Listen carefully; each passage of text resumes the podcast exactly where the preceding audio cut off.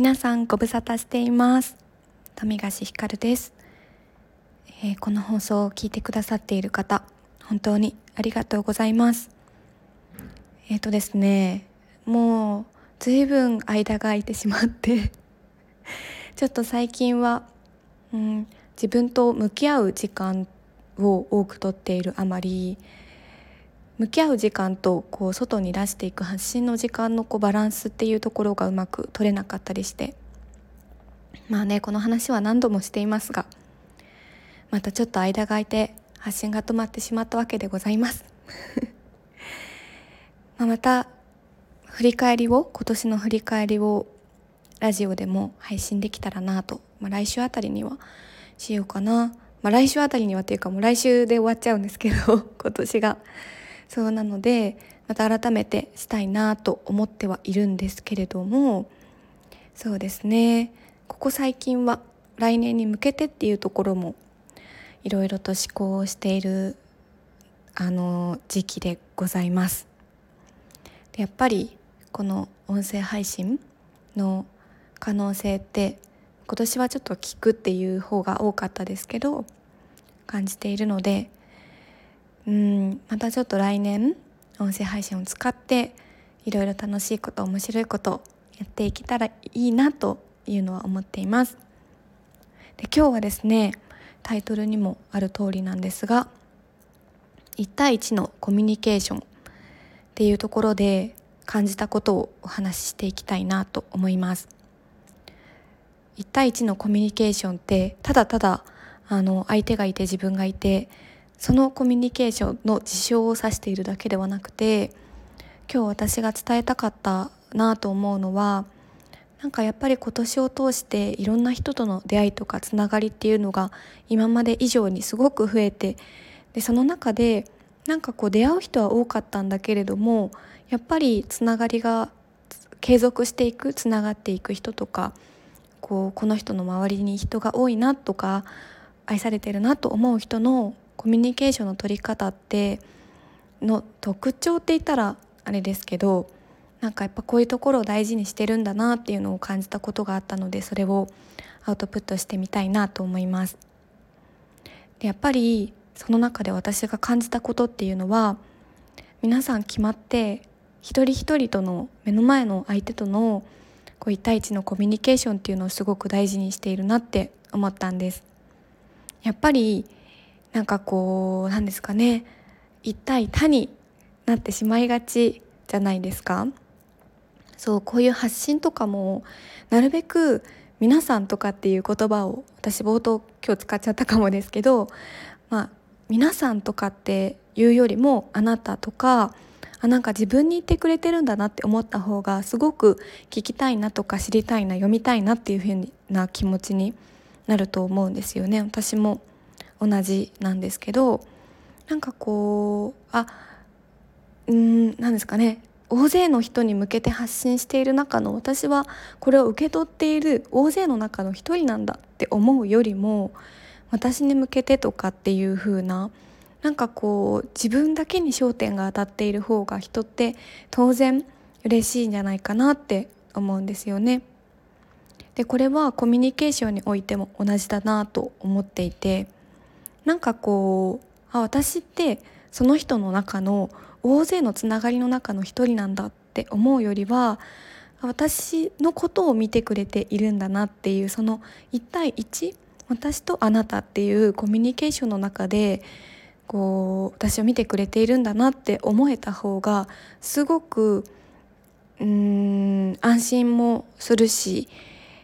なんかこうただただ薄っぺらいつながりではなくて私のことを考えてくれているっていう感覚が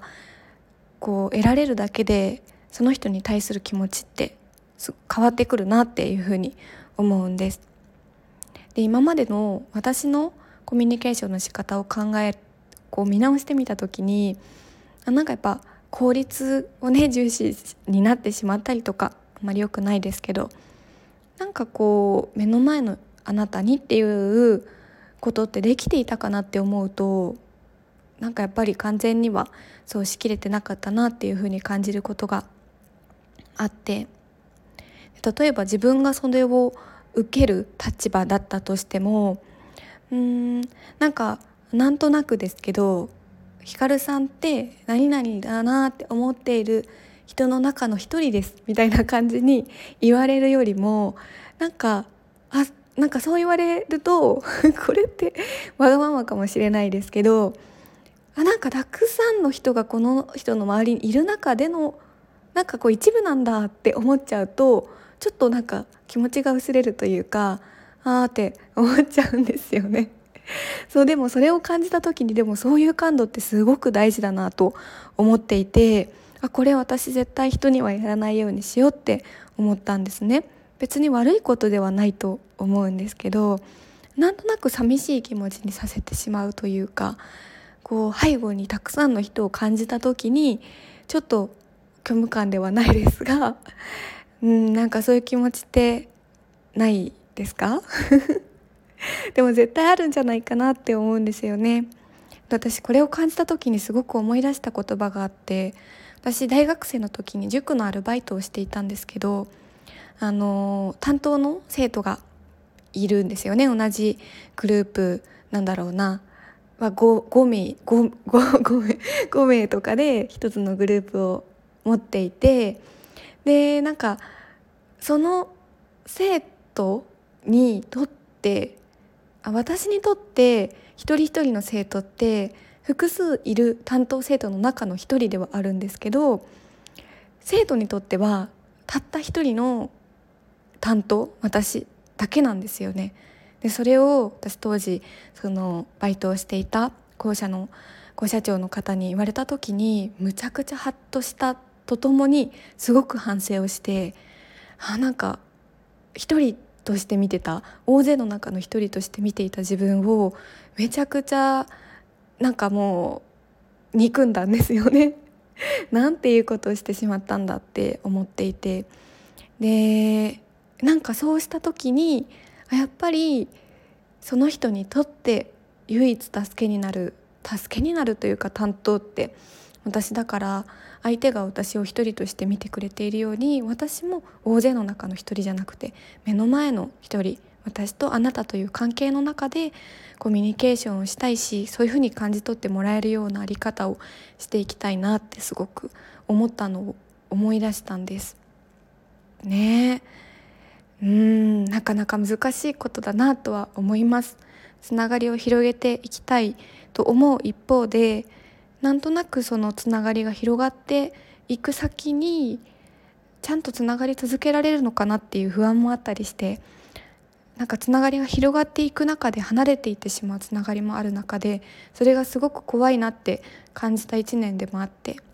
でも自分の在り方としてできることってそうやって1対1のコミュニケーション私とあなたっていうことを相手に伝える、うん、言葉でもあり方でもそういう風にいるっていうことが大事だなって改めて昨日なんかすごいふと思ったんですよね。そうなんか久しぶりにめちゃくちゃこれをラジオで話したいって思って今すごいなんかめっちゃ心が震えて泣きそうなんですけど なんでって感じですよね。でもあこれ多分すごい自分が大事にしたいからこそ久しぶりにこれ話したいって思ったんですよねそこが私がいかに大事にしたいかの証拠だなって自分も感じているんですけどなんかねやっぱり実感しないとわからないことってたくさんあると思うんですけどそれをその熱量で伝えることによって何か感じ取ってもらえることがあったらいいなと思ってその熱量を伝えられるのってなんかやっぱただの言葉あの文面じゃなくて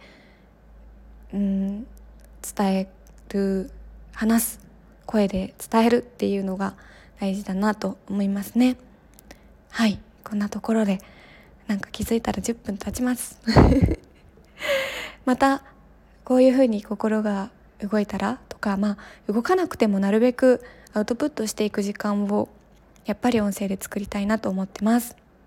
毎回言ってますが。っていう感じです。また配信しますね。今日はこの辺りで。さよなら。